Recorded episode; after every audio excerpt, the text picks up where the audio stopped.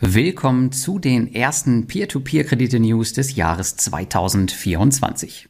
Wir sprechen in diesen über die Updates zu den Mintos-Rückforderungen, die letzte Woche herausgekommen sind.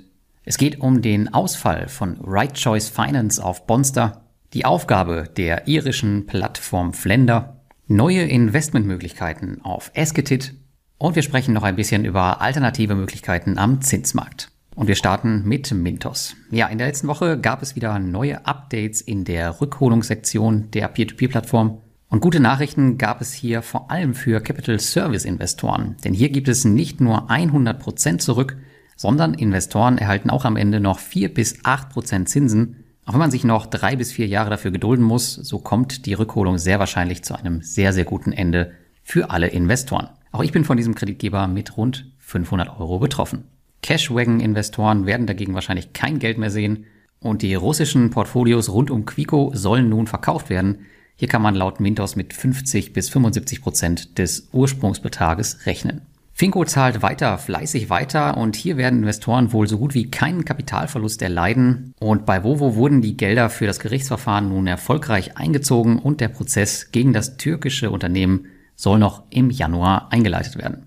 Wenn man so durch die Rückholungsneuigkeiten liest, dann bekommt man stark das Gefühl, dass Mintos 2024 richtig aufräumen und die verbleibenden Rückholungen schnellstmöglich beenden möchte, was ich persönlich auf jeden Fall begrüße, denn ich habe lieber Geld, was arbeitet, anstatt dass es irgendwo für Jahre geblockt ist.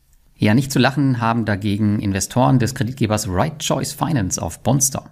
Zwar ist zum Zeitpunkt des Redaktionsschlusses für diesen Beitrag noch keine internationale Aussage da, auf der tschechischen Update-Seite zu den aktuellen Kreditgeberproblemen, die könnt ihr einfach mit einem Klick ins Deutsche übersetzen, ist bereits die Rede davon, dass Right Choice sich an keinerlei getroffene Vereinbarung gehalten und offenbar die Kommunikation mit Bonstar eingestellt hat. Aufgrund dieser Tatsache bereitet die Plattform rechtliche Schritte gegen den philippinischen Kreditgeber vor.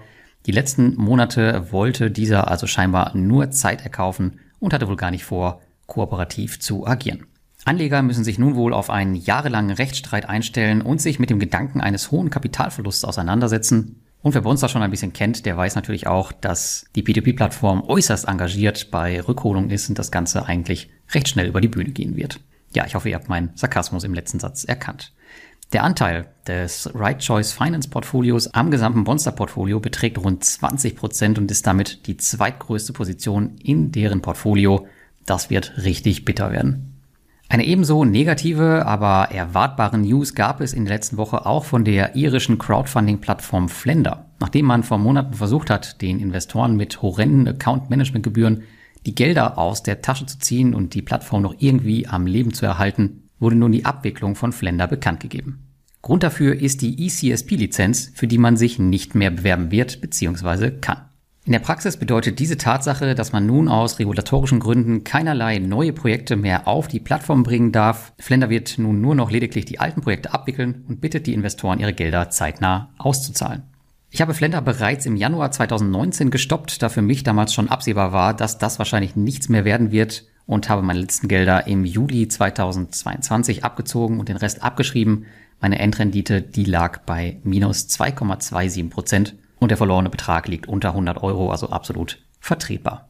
Kommen wir zu unserer nächsten News. Mit der lettischen Plattform Indemo wurde auch das Investieren in sogenannte NPLs, also Non-Performing Loans oder schlicht ausgefallene Kredite bekannter. Ist auf jeden Fall sicherer als in Flender zu investieren. Und es war auch nur eine Frage der Zeit, bis hier weitere Angebote auf den Markt kommen. Beim Unternehmergeist der Esketit-Gründer wundert es mich wenig, dass wir von dort das nächste Produkt sehen. Der neue Kreditgeber Spanda Capital kauft ausgefallene spanische Konsumkreditportfolios von Banken mit hohen Rabatten auf und treibt diese ein. Ein definitiv spannendes Konzept, mit dem ihr eine Rendite von aktuell 12 Prozent erreichen könnt. Die Kredite, die laufen dabei 24 Monate. In den ersten sechs Monaten gibt es reine Zinszahlung und ab dem siebten Monat wird mit der Rückzahlung des Hauptbetrags begonnen. Wenn ihr hier investieren wollt, müsst ihr den lettischen Kreditgeber in eure Strategien aufnehmen. Ab dem 18. Januar wird er auch Teil der diversifizierten Strategie werden. Beachtet bitte, dass es wie auch bei den jordanischen Krediten hier keine Gruppengarantie, sondern nur eine Rückkaufgarantie gibt. Ich selbst werde in jedem Fall einen Teil meines Geldes auf Esketit hier investieren. Was ihr macht, das bleibt natürlich euch überlassen und ist am Ende auch euer Risiko. Und damit kommen wir zu unserem letzten Thema. In meiner Jahresabrechnung für 2023 lieferten neben Ausschüttungen aus P2P-Krediten und Dividenden auch klassische Zinsprodukte am Ende eine nicht unerhebliche Menge an Zusatzeinkommen. Da möchte ich dir nochmal mitgeben, welche Zinsprodukte ich aktuell nutze, um die hohen Zinsen noch so lange es geht auszunutzen. Zwar fangen die ersten Banken an, ihre Zinsen bereits wieder zu senken, aber es gibt immer noch exzellente und im Grunde fast risikofreie Angebote, die man jetzt ausnutzen kann, um seinen Cashflow für das laufende Jahr weiter positiv zu beeinflussen. So nutze ich seit letztem Jahr beispielsweise kurzfristige US-amerikanische Staatsanleihen, die sogenannten T-Bills, die in der Regel so bei 5,5 Prozent notieren, auf CupTrader. Beachtet hierbei bitte, dass die Anlage in US-Dollar stattfindet und ihr dementsprechend noch ein bisschen Währungsschwankungen dabei haben könnt, natürlich positiv wie negativ. Und das Ganze ist mit ein bisschen Gebühren verbunden.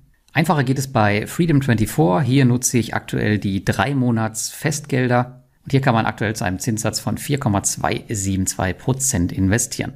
Das Referenzkonto von Trade Republic, das ist im letzten Jahr super beliebt geworden. Auch das nutze ich. Hier gibt es 4% und die Zinsgutschrift, die erfolgt monatlich. Allerdings ist hier die Maximalgrenze 50.000 Euro. Übrigens zurück zu Freedom24. Auch hier solltet ihr darauf achten, wenn ihr im Rahmen der Einlagensicherung dort bleiben wollt, nicht mehr als 20.000 Euro zu investieren. Dann nutze ich noch einen Klassiker und zwar bei meiner Hausbank, der DKB, das Tagesgeldkonto zu 3,5 Prozent. Allerdings gibt es das nur noch bis ähm, Ende Januar. Danach werden die Zinsen sehr wahrscheinlich sinken, aber es sollte ja genug Alternativen geben. Und am Ende gibt es auch auf dem Referenzkonto bei Scalable Capital 2,6% Zinsen. Ich glaube, alle, die sich neu anmelden, die bekommen sogar 4%. Das gibt es im Rahmen der Prime Plus Mitgliedschaft und das lohnt sich ab einer Anlage von so circa 3000 Euro. Solltet ihr solche Produkte nutzen, dann achtet jedoch immer darauf, dass ihr dieses Produkt und auch die damit einhergehenden Risiken immer versteht, denn ansonsten solltet ihr diese nicht nutzen. Und mit diesen aus meiner Sicht wirklich leicht verdienten Zinsen entlasse ich euch in eine hoffentlich erfolgreiche Woche an den Kapitalmärkten.